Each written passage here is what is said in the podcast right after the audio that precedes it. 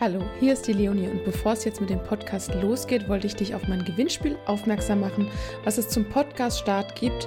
Mehr dazu am Ende dieser Folge. Dass ein Essen immer eine Konfliktsituation ist.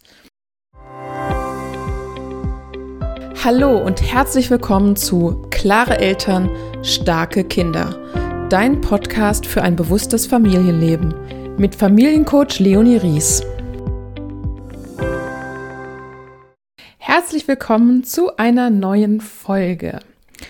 Und heute möchte ich gerne über ein Thema sprechen, was spontan entstanden ist. Das hätte ich wahrscheinlich erst viel später geplant gehabt, dieses Thema. Aber das war jetzt gerade in Social Media ein Thema, was viele bewegt hat. Ja, heute geht es darum, was ist denn, wenn mein Kind nur trockene Nudeln isst? Ich hatte äh, ein, ein Bild gepostet und habe gesagt, dass meine Tochter mich als beste Köchin der Welt bezeichnet hat und hat dabei trockene Nudeln gegessen mit Streukäse. Ja, und dieses Bild mit den trockenen Nudeln hat die ein oder anderen Gemüter etwas bewegt. Da vielen Kommentare wie, das hätte es bei mir nicht gegeben. Das hat keinen Nährwert, das ist nicht okay. Es ging auch darüber, ob dass die Bedürfnisse des Kindes nach, nach Nahrung übergangen werden, die dann dahinter liegen, hinter dem Willen, nur die Nudeln essen zu wollen. Und deswegen möchte ich da heute drauf aufgehen. Vielleicht hattet ihr auch schon mal das Thema gehabt. Ich kann auch dazu sagen, aus Erfahrung jetzt mit, mit drei Kindern und von diversen Kindergeburtstagen, Kinder, die zu Besuch waren und auch aus meiner eigenen Kindheit, dass fast jedes Kind irgendwann eine Phase hatte, wo es nur trockene Nudeln essen wollte. Also trocken ohne Soße. Und die erste Frage, die wir uns da stellen, ist, warum ist das jetzt überhaupt ein Thema? Warum machen wir ein Thema daraus, was das Kind isst und was es nicht essen will? Und da, das, ich denke mal, da, da hängen sehr, sehr viele Faktoren rein. Zum einen hängt da rein diese, dieser Anspruch daran, dass ich als Elternteil einen möglichst guten Beitrag dazu leiste, mein Kind gesund zu ernähren. Und ein anderer Aspekt ist auch, hat ein Kind das Recht zu entscheiden, was es essen möchte und was es nicht essen möchte? Und da möchte ich gerne ein bisschen, bisschen tiefer reingehen. Natürlich haben Eltern eine Fürsorgepflicht. Eltern, die ihr Kind Mangel ernähren, handeln im Endeffekt gegen das Wohl des Kindes.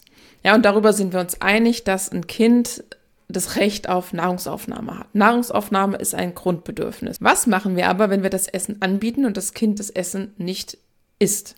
Ja, die Frage ist dann, schau dir das Kind an. Natürlich, wenn das irgendwelche Anzeichen von Mangelernährung ist, wenn es irgendwelche gesundheitlichen Aspekte ist, wenn es irgendeine Grunderkrankung ist, gehört das natürlich immer ärztlich abgeklärt. Das steht hier außer Frage.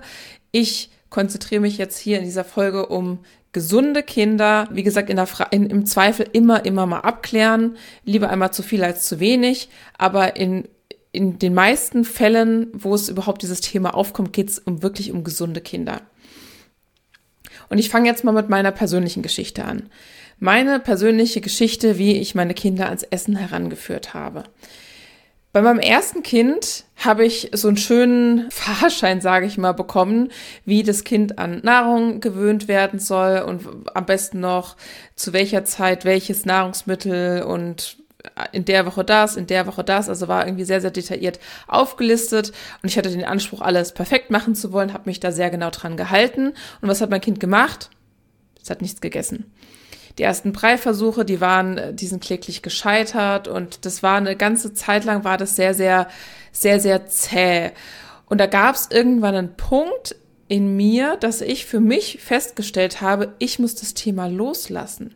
Ich bin da so emotional reingegangen. Ich habe wirklich persönlich äh, betroffen mich gefühlt. Ich habe mich abgelehnt gefühlt, wenn man mit Liebe gekochtes Bioessen nicht gegessen wurde. Das hat mich persönlich angegriffen oder ich habe mich angegriffen gefühlt. Und das war ein entscheidender Punkt, das wirklich mal loszulassen und anzuschauen. Ja, wir hatten damals eine, eine Kinderärztin, die diesen Spruch, es ist noch niemand vorm vollen Teller verhungert, gesagt hat. Und äh, ja, der hat, den, an den habe ich mich immer wieder erinnert. Ja, dass im Endeffekt, wenn ich jetzt nur eine Sache anbiete, ist natürlich äh, die Auswahl einfach beschränkt. Weil wenn ich ausgewogen ja ernähren will, dann gibt es ja immer ein gewisses, ein gewisses Angebot. Und für mich selber dann loszulassen und mir zu sagen, das Essen, das ist ja auch etwas, was mit Genuss zu tun hat. Das Essen, das ist etwas, was mit Freude zu tun haben sollte. Und mir war klar, dass ich nicht auf mein Kind äh, übertragen möchte, dass ein Essen immer eine Konfliktsituation ist. Und dass ein Kind auch in gewisser Weise eine Art Selbstbestimmung hat über, über sich, über seinen Körper. Und dann habe ich auch, äh, ja, habe ich einiges an Literatur gelesen und bin dann auch einfach äh, an mehreren Stellen darüber äh, gekommen, dass es tatsächlich keinerlei Gründe gibt, Bedenken zu haben, dass das Kind gesundheitlich darunter leidet, wenn es über einen gewissen Zeitraum sich nur von trockenen Nudeln ernährt. Kinder haben ein gewisses Gespür dafür, was der Körper in welchen Phasen braucht. Wenn zum Beispiel eine Wachstumsphase ist, dann braucht der Körper auch vermehrt Kohlenhydrate.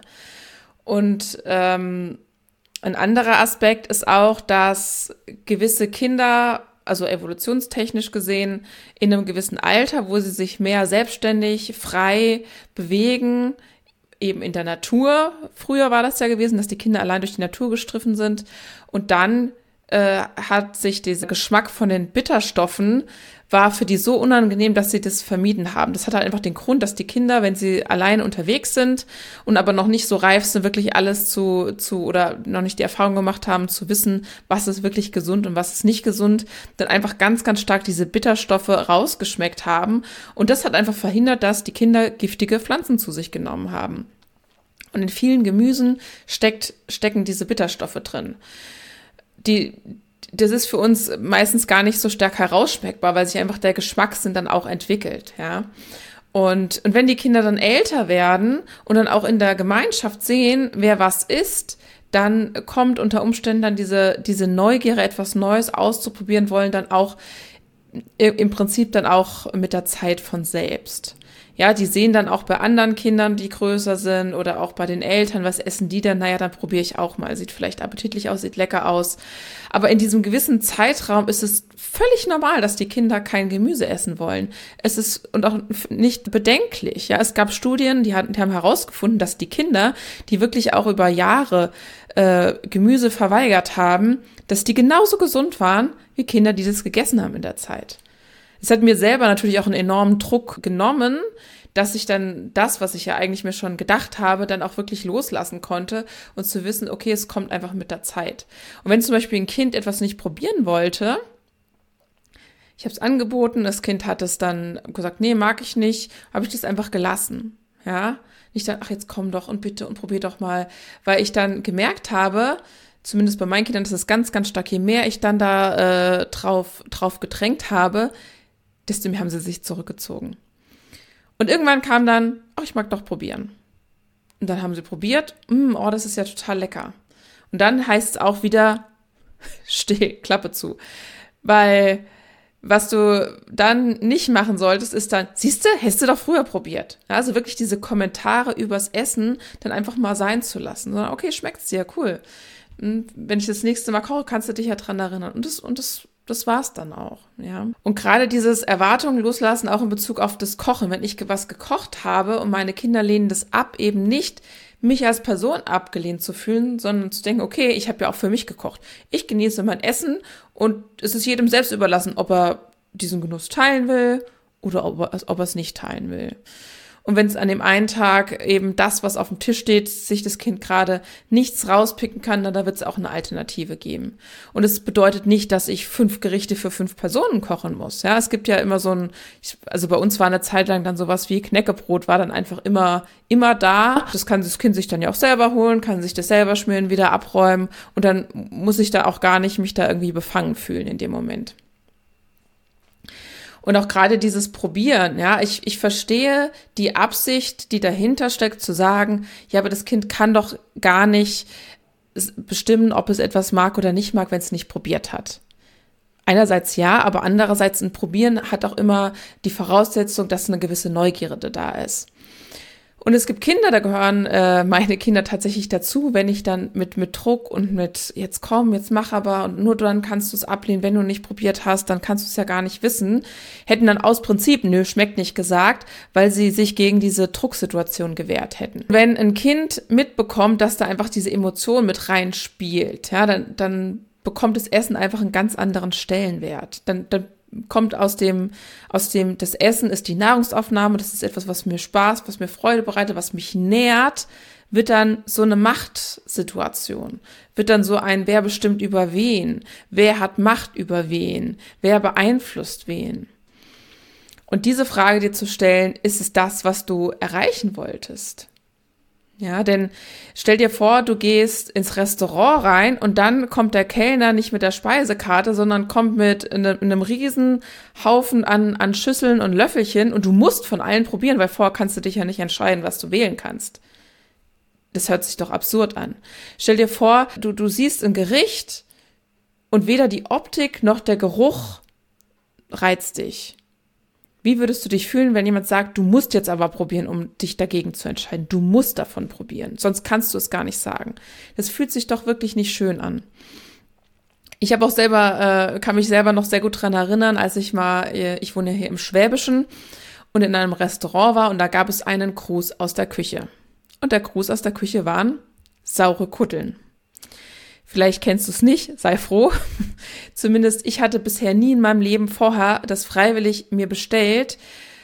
Und in dem Moment, wo mir das dann als Gruß der Küche vorstand, habe ich mich echt wie so ein kleines Kind gefühlt, ich muss das jetzt probieren. Das ist ja jetzt unhöflich, wenn ich das nicht probiere. Ich habe es dann tatsächlich wirklich probiert und wurde nur darin bestärkt, dass es mir nicht schmeckt, dass es nicht meins ist.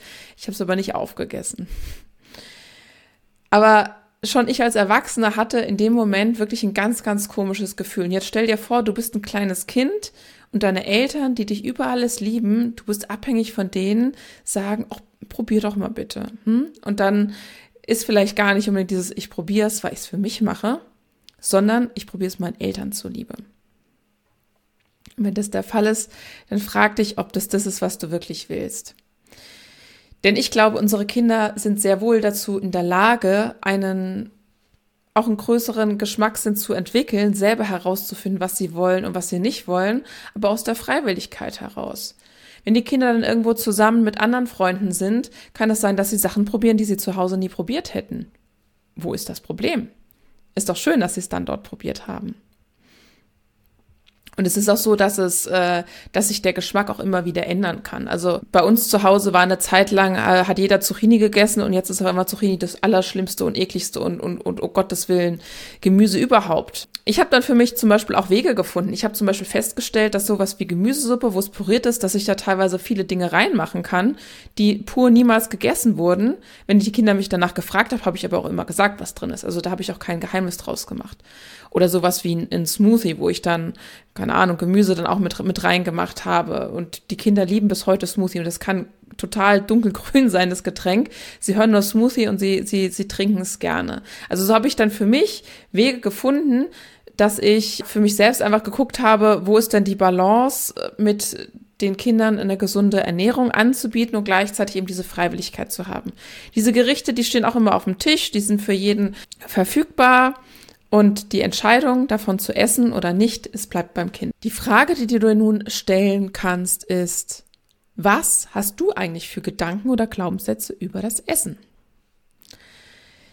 Vielleicht hast du als Kind auch noch Sätze gehört wie, du musst den Teller leer essen. Also auch wirklich ein ganz, ein, Satz, der wirklich ganz, ganz oft äh, in, in meiner Generation ja auch gesagt wurde. Sowas wie, in Afrika hungern die Kinder. Was jetzt rückblickend betrachten wirklich total ein absolutes No-Go ist, sowas zu sagen. Ja, oder auch sowas, äh, so, so Kommentare wie, oh, das bisschen geht doch noch, oder?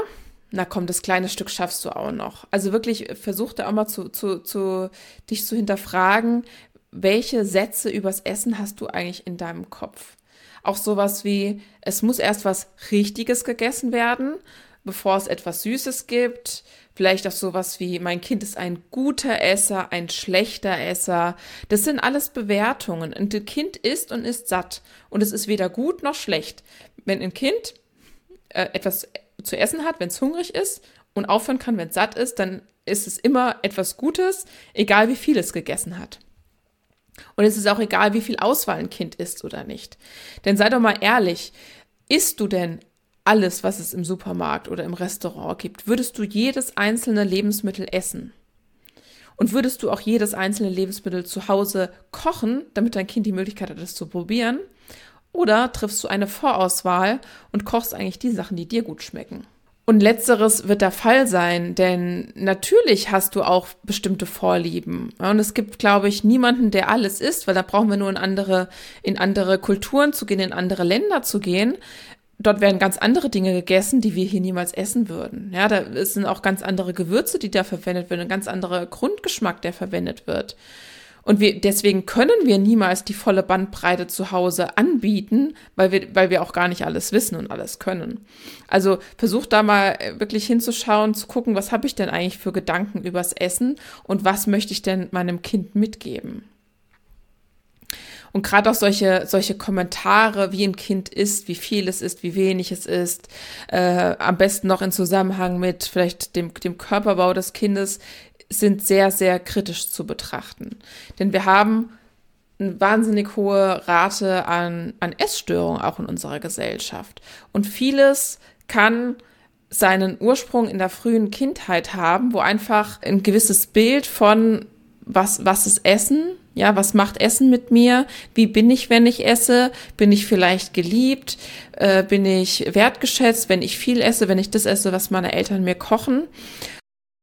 Also gerade wenn wir auch uns mal die, die Essstörungen anschauen, die in unserer Gesellschaft existieren und wirklich eine sehr, sehr hohe Zahl ist, also auch wirklich in allen, in allen Bandbreiten, dann wirklich zu hinterfragen, die Dinge, die ich selber übers Essen denke oder auch was ich meinem Kind gegenüber kommuniziere was, steckt da denn wirklich dahinter? Wenn ich Kommentare auch noch gerade in Zusammenhang zwischen der Menge des Essens und dem Körperbau des Kindes mache, egal in welche Richtung es geht, das, das macht etwas mit dem Kind. Und die, die Kinder sollten auch die Chance haben, dieses natürliche Hunger- und Sättigungsgefühl kennenzulernen. Natürlich gibt's ja auch wieder, wieder Kinder, wo man unter Umständen immer mal dann auch noch den medizinischen Blick drauf werfen sollte. Wie gesagt, das ist nicht Thema hier dieses, äh, dieser Folge, weil wir uns auf, auf gesunde Kinder hier fokussieren und im Zweifel natürlich immer abklären, wenn du, wenn du da Bedenken hast. Aber in der Regel sind die Kinder durchaus in der Lage zu erkennen, wann bin ich satt und wann habe ich Hunger. Und natürlich haben wir da in unserer Gesellschaft solche Ansprüche wie, wir sitzen immer alle zusammen am Tisch, die Mahlzeiten, die müssen gemeinsam ein, eingenommen werden.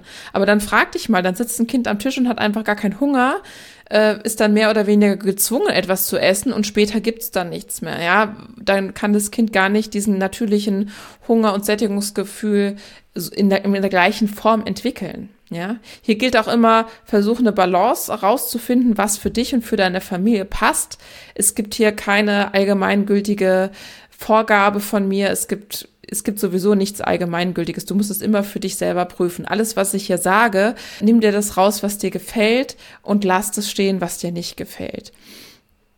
Aber ich finde es immer wichtig, das große Ganze einfach zu kennen, um dann wirklich für mich bestmöglich den Weg finden zu können. Und wenn ich über gewisse Dinge nicht weiß, mir einfach keine Gedanken gemacht habe, dann kann ich darüber auch gar nicht wirklich entscheiden, ist es das, was ich möchte. Und du hast natürlich auch immer die Chance, darüber einen Einfluss zu haben, was überhaupt im Haus ist, wie viel Süßigkeiten sind im Haus, wie viel Zucker ist im Haus, wie viel Gemüse ist im Haus, wie viel Ungesundes ist im Haus.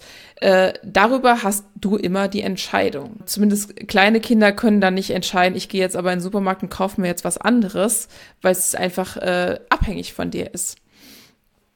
Und dann schau dir auch immer nicht nur, nicht nur eine einzelne Mahlzeit an. Also so, so gerade bei uns, ist ganz interessant. Mittags ist oft der Fokus eben auf den Kohlenhydrate, die klassischen äh, Nudeln ohne Soße.